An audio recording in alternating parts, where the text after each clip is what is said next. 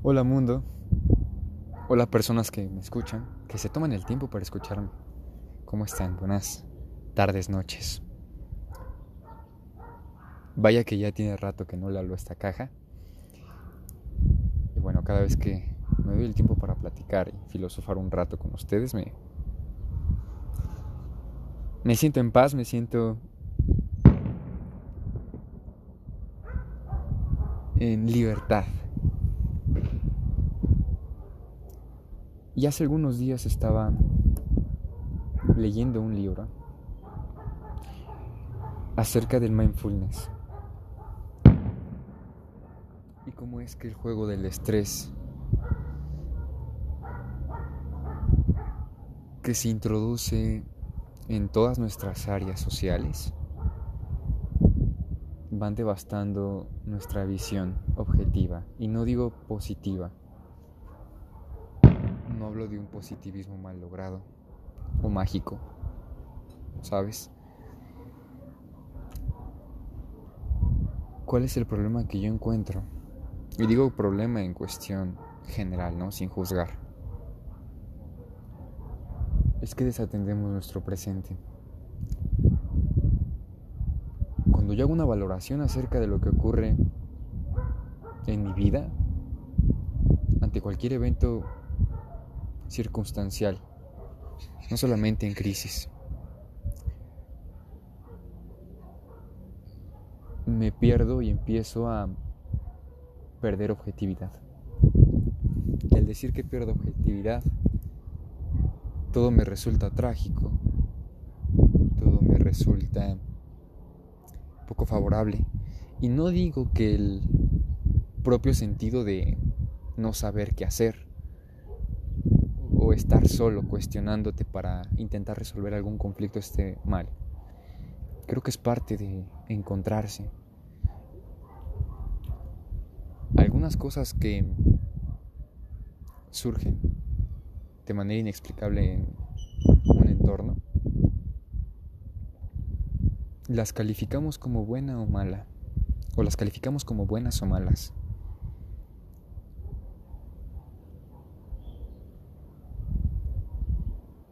Y cuando me salgo a observar el día completo en su transcurso, mañana, tarde y noche, y en medio de ese de esa línea no encuentro solamente estas tres ideas.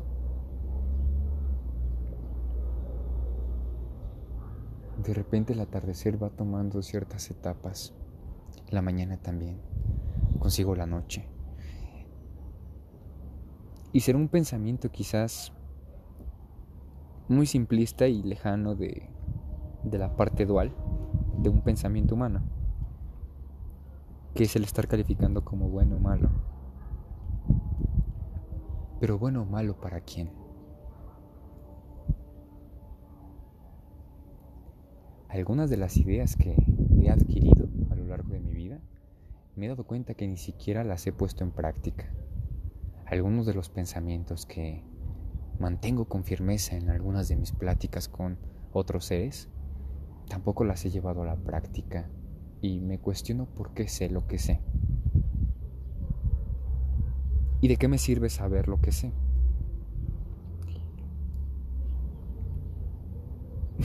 De manera muy análoga, El pensamiento carece de una conciencia. Y es que el proceso mental del ser humano se conforma de varios componentes, de varios procesos. Y es que nos dicen, ponte a pensar.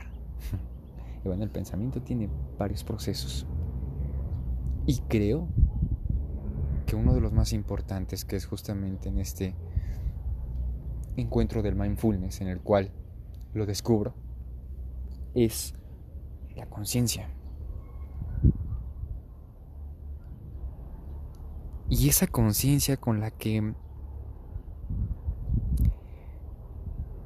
ignoramos ciertas situaciones son las, es la misma razón por la cual nos llevamos a conflictos creo yo.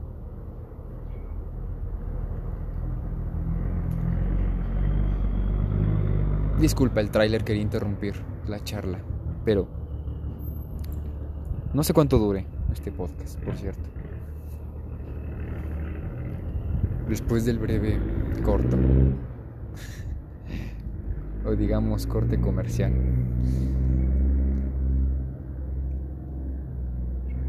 la conciencia debería introducirse,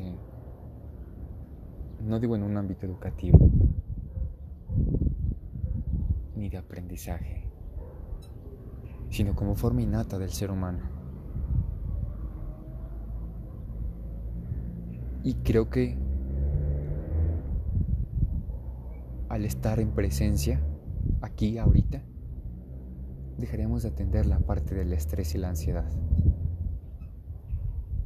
Y les decía que ocurre bajo una valoración. Tú cuando haces una valoración sobre algún evento, tu percepción la califica bajo cualquier canal, que no son nuestros cinco sentidos, ¿verdad? Entonces esa valoración la comparamos con nuestras capacidades que tenemos. Y al ver que no somos capaces de enfrentar tal evento, ocurre el estrés, ocurre la ansiedad.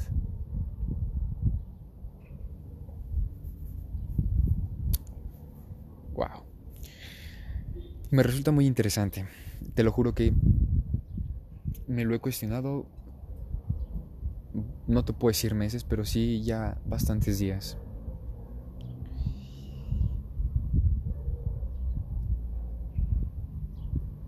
Llevo una práctica meditativa no rutinaria. Cuando quiero sentirme bien, lo hago.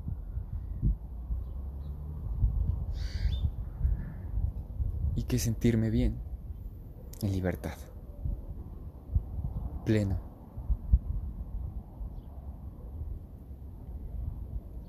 Encontré una frase que me gustaría compartirte el día de hoy,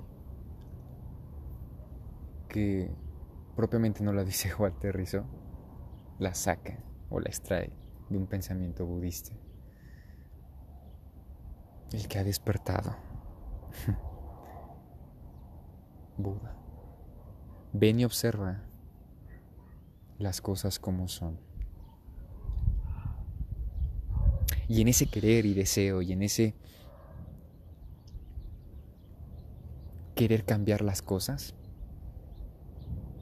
perdemos la, conciencia de, esa esencia personal, no solamente del evento, sino de las situaciones, de las personas, de los objetos, de los seres.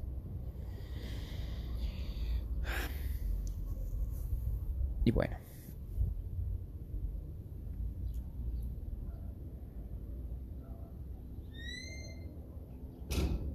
algunos días nos toca observar.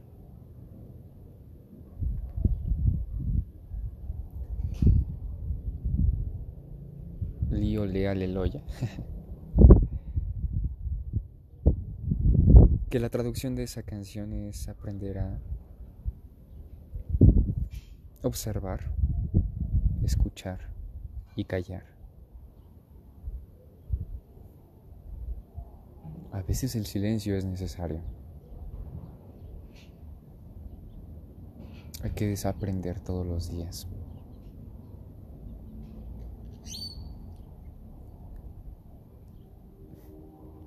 Solamente así te mantienes en un proceso de aprendizaje, de experiencias, sumar y a veces restar, ¿por qué no?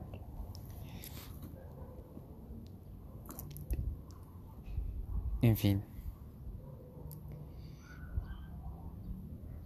parte de este podcast, quería transmitirte este mensaje.